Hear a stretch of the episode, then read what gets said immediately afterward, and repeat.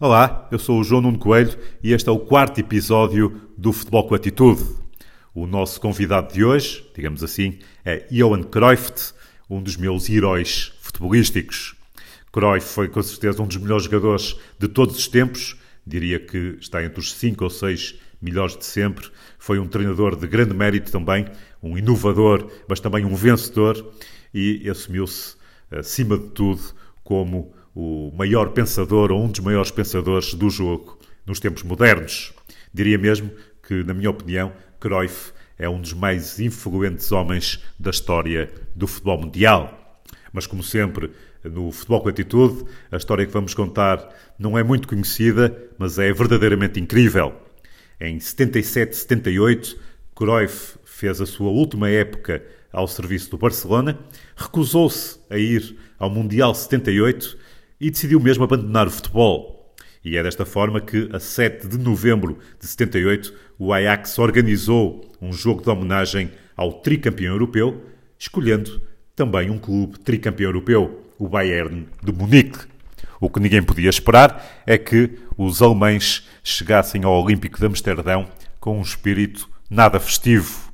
Jogaram como se tratasse de uma final, marcaram eh, Cruyff de uma forma impiedosa eh, e estragaram por completa a festa, vencendo por 8-0 naquela que foi a maior derrota do Ajax desde 1913 e logo numa noite que era de festa e de homenagem ao seu maior craque de sempre.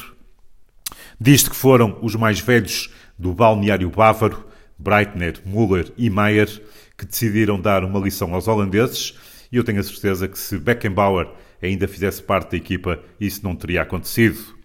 Depois, os alemães justificaram-se uh, com o facto de terem sido mal recebidos na cidade, enviados para um hotel uh, de terceira categoria, insultados pelos adeptos uh, que lhes lembraram o nazismo e a Segunda Guerra Mundial, mas nada justifica tanta falta de respeito, quer pelo Ajax, mas principalmente pela figura que foi Johan Cruyff.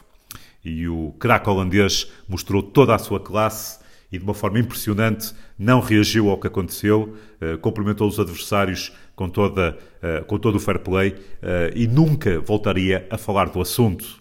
Mas teve ainda nessa noite que controlar a fúria, a vergonha e a tristeza dos seus colegas de equipa e dos adeptos que encheram o Olímpico de Amsterdão e que eh, manifestaram o seu desagrado atirando cadeiras e outros objetos para o relevado. É verdade que as duas equipas, na altura, atravessavam momentos bem diferentes. O Bayern tinha uma equipa muito forte e muito experiente, eh, mas que eh, era fortalecida por Rummenigge, Augenthaler, que se juntavam a Müller, a Breitner, eh, e a Maier, eh, enquanto os holandeses estavam num processo de transição eh, e viviam de muita juventude.